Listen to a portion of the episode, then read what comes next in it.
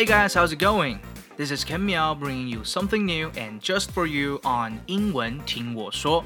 Hey，大家好，我是 Ken Miao，，跟着我一起运用零碎的时间，一起听英文学知识。英文听我说，Here we go。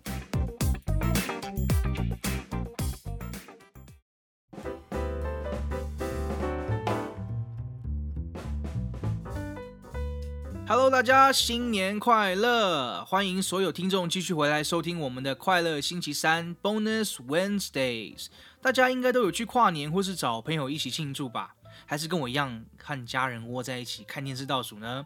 这次的跨年可能比较没有办法那么嗨啦，毕竟因为疫情的关系啊，所以不能够太过于群聚。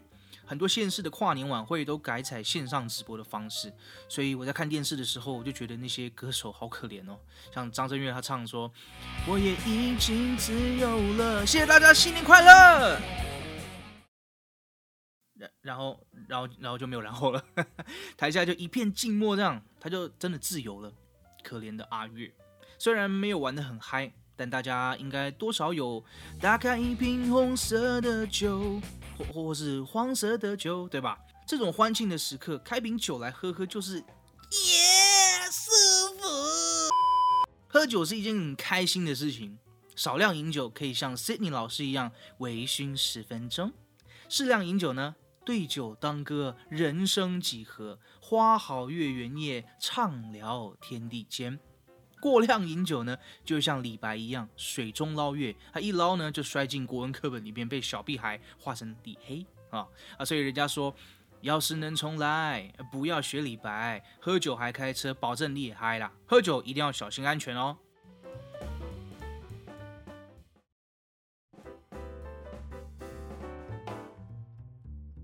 在喝酒庆祝的时候啊。有时候真的很难想象，距今几千年前的古人们呐，他早就知道这个好东西了。酒啊，大概是世界上最古老的一种饮料之一哦。Nobody knows exactly when humans began to create fermented alcoholic beverages。我们知道 alcohol 就是乙醇，也就是酒精的意思。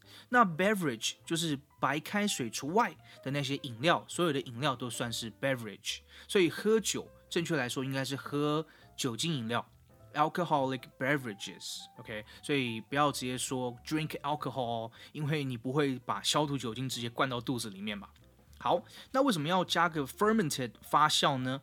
因为酒这种东西其实不是人发明的，而比较像是碰巧发现的。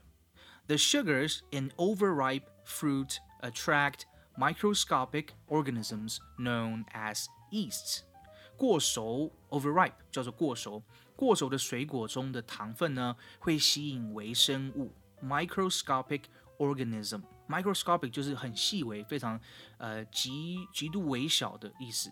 organism 就是生物，它的糖分吸引微生物，也就是酵母 yeast。As the yeast feed on the fruit sugars, they produce a compound called ethanol, the type of alcohol in alcoholic beverages.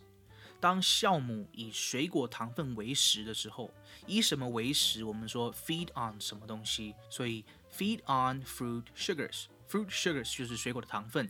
所以当酵母以水果糖分为食的时候，它们会产生一种叫做乙醇 ethanol 的这个化合物，也就是酒精饮料中的酒精成分。This process is called fermentation。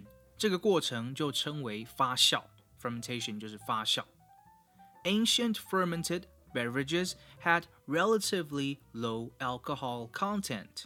古代的发酵饮料的酒精浓度相对较低，相对我们说是 relatively，OK？、Okay? At about 13% alcohol, the byproducts that wild yeasts generate during fermentation become toxic, which kills them. OK，酒精浓度达到了十三趴、十三 percent 的时候呢， 酵母的产物会变得有毒，并且足以杀死酵母。OK，所以当酵母死亡之后呢，发酵的过程就会终止，让酒精浓度因此稳定。所以几千年来啊，呃，这个酒精的浓度其实都有受到自然的控制的，不会到太烈。但这个时候你可能会觉得，哎，奇怪，像 whisky 高粱、呃 vodka 这些酒呢，动不动就是四五十度起跳啊。没错，刚刚提到的这些比较烈的酒啊，其实是用蒸馏法制作出来的。蒸馏的英文动词叫做 distill，D-I-S-T-I-L-L，distill，名词是 distillation，后面加 A-T-I-O-N，distillation。那 distill 后面加 E-R-Y 就变成 distillery，酒厂或者是蒸馏室。Ninth century Arabic writings described boiling fermented liquids to vaporize the alcohol in them。九世纪的时候，阿拉伯文字记载，将发酵的液体煮沸的时候会使酒精蒸发。Alcohol boils at a lower temperature than water, so it vaporizes first。酒精的沸点比水还要低，因此会先被蒸发，于是就变成了水蒸气。 OK，蒸发就是 vaporize。OK，capture this vapor, cool it down，保留酒精的蒸汽，并且将它冷却。And what's left is liquid alcohol, much more concentrated than any fermented beverage。剩下的就是液态酒精，这比其他发酵饮料中的酒精浓度都还要高。蒸馏酒也就从最一开始的医疗用途，因为它的酒精浓度比较高，可以杀菌。 变成流通于世界各地的商品。欧洲人当时到非洲去的时候呢，也用酒和当地人换取土地、奴隶和一些物资。可见酒的地位在当时甚至可以拿来当做货币使用啊。Poor African people, what a shitty deal!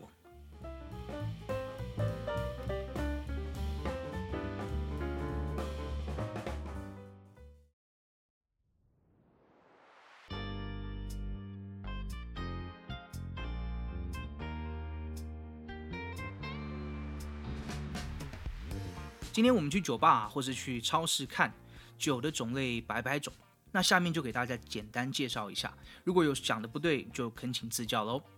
我们在喝的酒啊，依生产方式的不同，基本上可以分为两大类，也就是刚刚提到的酿造和蒸馏这两种，fermented and distilled。酿造的大概酒精浓度二十度以下，而且多半属于自然发酵，比方说啤酒和红酒。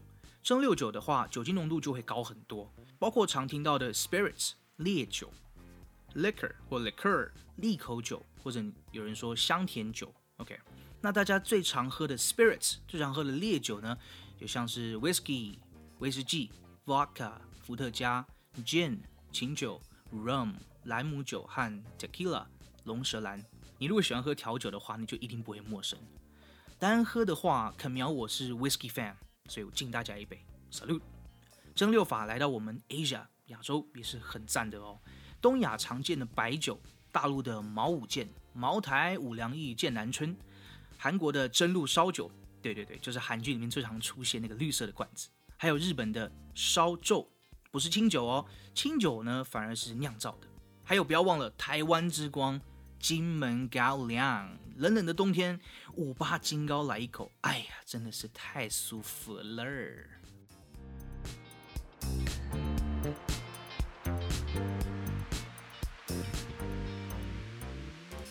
不晓得大家第一次喝酒是几岁呢？应该都是感到无比的好奇吧？是不是还偷喝你爸妈的酒啊？诚实老实招来。肯苗老家有个传统，就是家中的叔叔伯伯们喜欢逗小孩玩。吃饭的时候，我们都会很好奇大人喝的酒到底是什么味道，所以我们就会凑到大人旁边去看。大人就会拿筷子，然后沾高粱酒，说：“来点点看啊，来点点看。”一舔下去，整个脸就揪起来，哇！然后大人就哈哈大笑，超级过分。现在想起来真的是太过分了。可是我现在家里也有一个小侄子，大概一岁多，以后呢，他也就等着被传承这个优良传统。什么传统呢？未成年请勿喝酒啦，卖欧北来哦。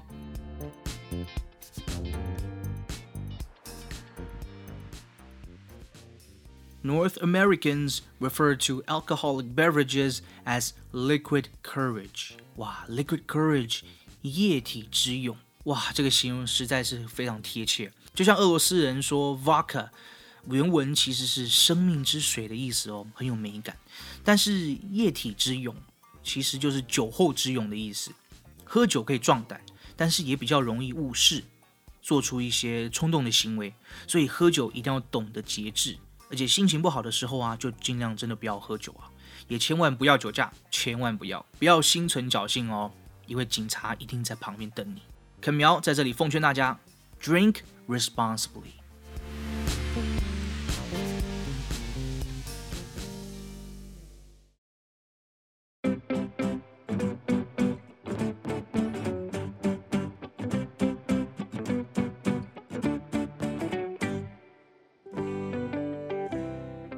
世界各地不同国家都有自己的特色酒款，也有各种喝酒的风俗和文化。First, we have 德国慕尼黑啤酒节，每年九月末到十月初在德国的慕尼黑举行，又称作十月节，持续两周的时间。这个听说一生一定要去一次，哎，现场就是所有人在一个两千平方公尺的巨型白色帐篷底下，大口喝酒，大口吃肉，而且满满的德国猪脚、香肠、烤鸡大快朵颐。而且这里一杯啤酒呢，起码一公升起跳，超大一杯，没有人太节制的哦。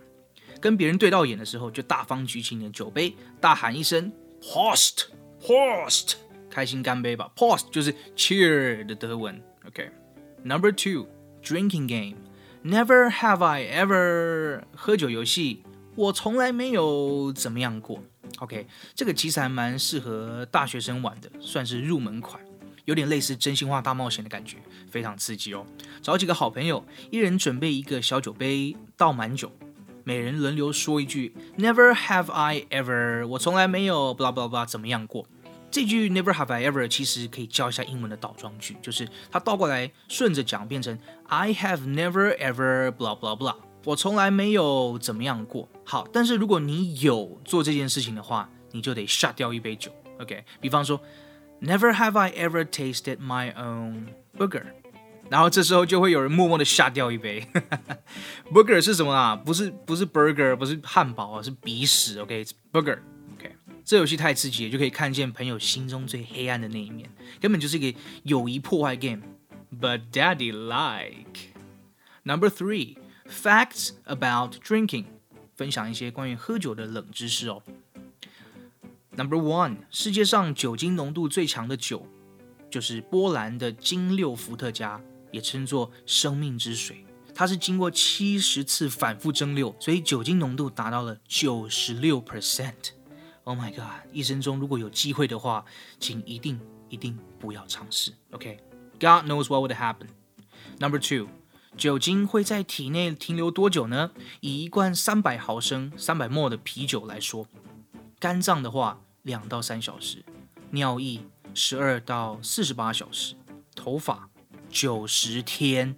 对你没有听错，就是这么夸张。Number three，喝到假酒该怎么办呢？真酒。我们喝到的是 ethanol 乙醇，假酒的话一般都是喝到或是误食掺有甲醇 methanol 的酒，又称为工业酒精。人要是喝到甲醇，那可是会引发失明甚至器官衰竭致死的。那要是误喝怎么办呢？答案：喝真酒，而且要挑浓度越高的。我没有开玩笑啊，原理就是靠真酒里面的乙醇在甲醇形成甲酸。然后损害你的肝脏之前呢，抢走酵素，减缓甲醇中毒的状况，来降低危害。当然要及时送医啦。所以酒真的不要不要乱喝。OK，last but not least，最近 w i n n i e 老师在家里好像挖到宝哎，听说是珍藏二十多年很有价值的老酒哦，这个连品酒师都不敢乱开，但后来好像被他开了，然后把它喝掉了。不过味道怎么样，你们就要自己去私讯问问看他了。